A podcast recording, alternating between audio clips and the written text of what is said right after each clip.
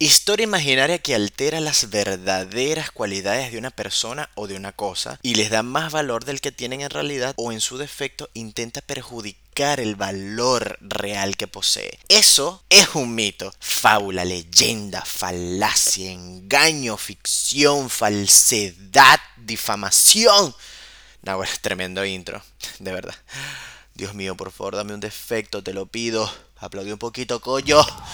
Aplaudí un poquito. Ahora sí, continuemos. Chuchu, demuéstrame tu poder satánico. Suéltala. ¡Merengue!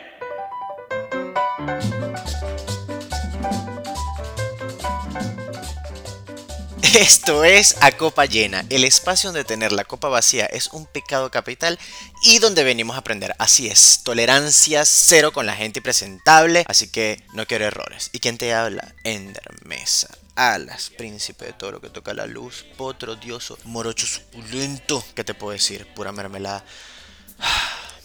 Pura mermelada, papucho. Comenzamos entonces, Chadwi, Chadwi. Dame la letra, dame la pauta. ¡Pum! Sin anestesia. Mitos del vino. Mitos del mundo del vino. Se corren rumores, chismes de pasillo, de muchas cosas que muchas veces no son ciertas, muchachos, por favor. Ya basta de creer todo lo que dicen y que la gente vocifera. O realmente también puede ocurrir que se dicen cosas que en algún momento no se existía el conocimiento suficiente sobre ese tema y se hacían sentencias un poco, un poco rudas, un poco rupestres en base a este desconocimiento. Pero bueno, ahora las cosas han evolucionado en muchos aspectos, así que vamos allá. Desmitifiquemos. Y tomen nota, porque no repito, porque verdad, ya basta. El grupito allá atrás se me comporta. Número 1. Mientras mayor el precio, es mayor la calidad. No, no. Y esto ya lo hemos hablado. ¿Por qué? Porque el mejor vino es el que a ti te gusta. Yo sé que suena cliché. Y yo sé que esto ya yo lo he, lo he repetido y lo, y lo mantengo. Pero en efecto es así, muchachos. No vale la pena nada, de verdad. O sea, no vale la pena de nada gastar fortuna en alguna etiqueta que sabes que no te gusta, o en alguna cepa que sabes que no te gusta y que no te agrada, o en alguna botella carísima, impagable, de la cual agarraste tus ahorritos y te los gastaste sin antes haberte empapado un poquito más en etiquetas más accesibles. ¿ok? Pero cabe destacar de que, bueno, también es válido y es súper válido experimentar si el dinero te sobra, mi amor. Pero si no es así, señora, no invente que se sana. Bendiciones. Aunque en efecto, algunas ocasiones el precio elevado es indicativo de muchos valores agregados en la elaboración del vino, como en el origen, la región, el terroir, técnica, partidas limitadas, si son partidas limitadas, el renombre la bodega del enólogo, etcétera, etcétera. Todas estas cosas son elementos que le dan un poco de peso a la etiqueta o a la historia de este líquido que estamos a punto de comprar. Pero tampoco olvidemos, pues, mis queridos, que tenemos muchas regiones de las cuales disfrutar, muchos países. El vino pertenece al mundo y tenemos variedades para tirar para el techo, así como arroz graneado, raspa arriba. Y además, muchas de estas regiones tienen una relación calidad-precio impresionante. Así que no gasten plata al pepe, por favor. Si lo van a gastar, háganlo ya con un poquito más de conocimiento, un poquito más de experiencia, de que ustedes ya estén cansados de probar, no sé, garnacha. Usted va y se compra una botella cara de garnacha porque bueno, ya probaste un montón de, de, de, etiquetas de esta cepa. Número 2. claro que sí. El vino engorda. Mis hijos. El vino no engorda. Claro que sí. Gracias por los aplausos. Pero los que engordamos somos nosotros. Pero ajá. Lo que es rico en general en la vida nos engorda. Y el vino no es la excepción, porque el vino es calórico, viene de la fruta, tiene azúcar. Pero sí que hay una realidad, y es que el vino está calificado como un alimento, ya que por un lado contiene macronutrientes, que vendrían siendo como hidratos y algunas proteínas que nos aportan energía de manera natural, y por otro lado micronutrientes como las sales, minerales o algunas vitaminas, que bueno, por su elaboración, por lo que nos aporta y para ustedes contar, sí, el vino nos podría engordar. Pero una de las ventajas es que el vino, chicos, se metaboliza muchísimo mejor, por lo tanto es más sano. Y lo digo entre comillas sano porque no quiere decir esto que usted va a ir y se va a tomar 7 cajas de vino en una sentada. ¿Por qué no? porque ante todo hay que ser unos consumidores responsables, consumo responsable, belleza con propósito. Y además, todo en exceso es dañino y el alcohol obviamente está, está chico, aunque no lo crean. El alcohol en exceso es malo. Yo no lo puedo creer, pero, pero sí, es malo y puede causar estragos en tu vida. Y no debemos olvidar, atención acá, que una copa de vino nos puede aportar 150 calorías aprox, ¿ok? Que vendría siendo como el equivalente de una palta un aguacate o de media hamburguesa pequeña, que sabemos que no nos comemos una hamburguesa pequeña. Somos bien lambusos y nos sentamos y nos comemos una hamburguesa gigante. O también puede equivaler a, la a las calorías que nos dan comernos dos manzanas. O tomarnos una pinta de cerveza. O un vaso de leche no desgrasado o no deslactosado, por así decirlo. Y como dato de color, les digo que existen estudios, y esto lo digo de manera textual, que han demostrado de que el alcohol aumenta el apetito y en algunas personas puede incrementar el metabolismo basal, que no es nada menos que las calorías que quema el organismo de forma inerte o sea, sin hacer nada de actividad física. Puntualizo igualmente que con esto no quiero decir que se tienen que convertir en personas sedentarias, ¿ok? Porque hay que ejercitarse. Ejercitarse salud. Somos lo que queremos. Los buenos somos más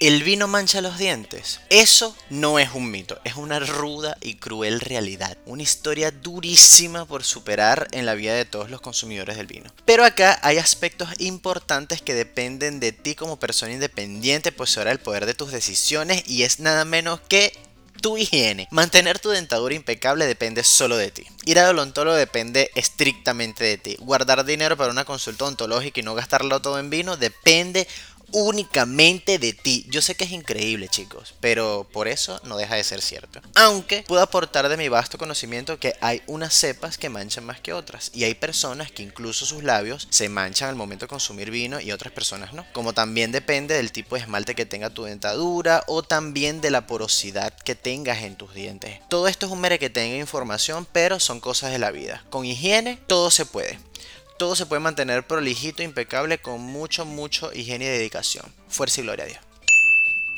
Next. ¿El vino da dolor de cabeza? Sí algunas personas ciertamente les detona la vida tomar vino, pero en un 90% yo me atrevo a decir que depende mucho de la hidratación. Mientras usted esté tomando agua de forma constante, mientras está tomando su vinito, va a garantizar su hidratación. Créanme que si hacen esto no tendrán problemas de jaquecas, dolores, molestias ni nada, porque hay que hay que ser sinceros, el alcohol deshidrata, eso es una verdad, es una realidad infalible. Y también, bueno, hay quienes afirman que los sulfitos agregados en el vino pueden causar dolor de cabeza, pero mm, eh, no lo sé, Rick.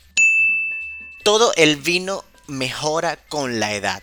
Hay tanta verdad como mentira en esta afirmación, porque no todos los vinos son creados con la intención de que mejoren con los años. O mejor dicho, no todos los vinos están diseñados para ser vinos de guarda. El mayor porcentaje de los vinos producidos a nivel mundial son creados para poder ser consumidos al año siguiente de su embotellado. Esto tiene que tenerlo sumamente presente. Así que no todos los vinos son de guarda. No todos los vinos mejoran con la edad. ¿Ok? Así que vámonos. El vino retrasa el envejecimiento. Mm, bueno. Recordemos que el vino contiene varios componentes como los flavonoles, el resveratrol, eh, polifenoles, ácidos fenólicos, que bueno, estos señores hacen que el cuerpo esté mejor y actúan contra ciertos radicales libres que son la mayor causa de nuestro envejecimiento o del envejecimiento en nuestras células, mejor dicho. Así que podríamos decir que sí, nos ayuda un poquito. No detiene el envejecimiento, pero tampoco juega en nuestra contra. El vino, una vez abierto, debe consumirse en pocos días. Esto es totalmente cierto, muchachos. Yo más bien no soy partidario de consumir vino al pasar los días. No sé, no me da nota. Pero, por ejemplo, en los blancos y rosados creo que máximo tres días el vinito se te mantiene ahí eh, al pie del cañón, pero obviamente refrigerado y con su corchito, ¿ok?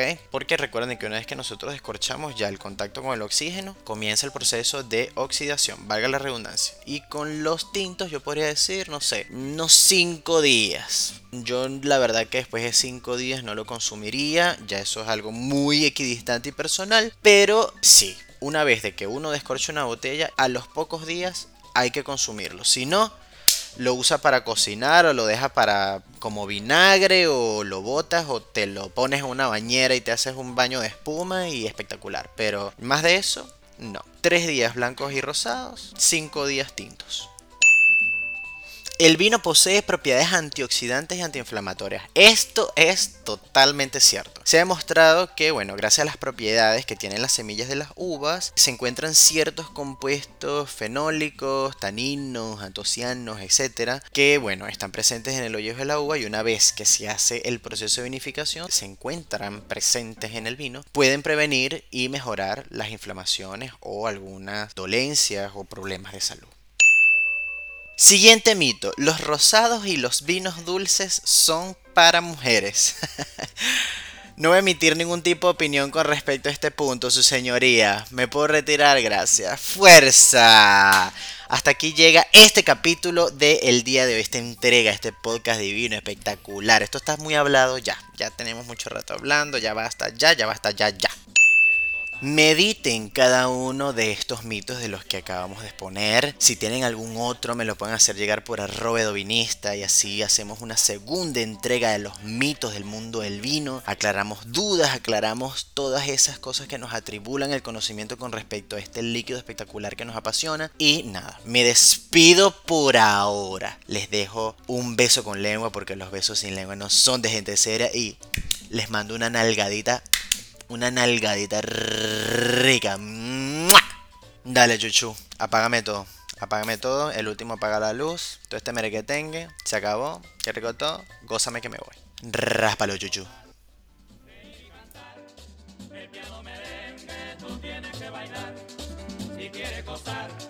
Reír y cantar, el piano merengue tú tienes que bailar.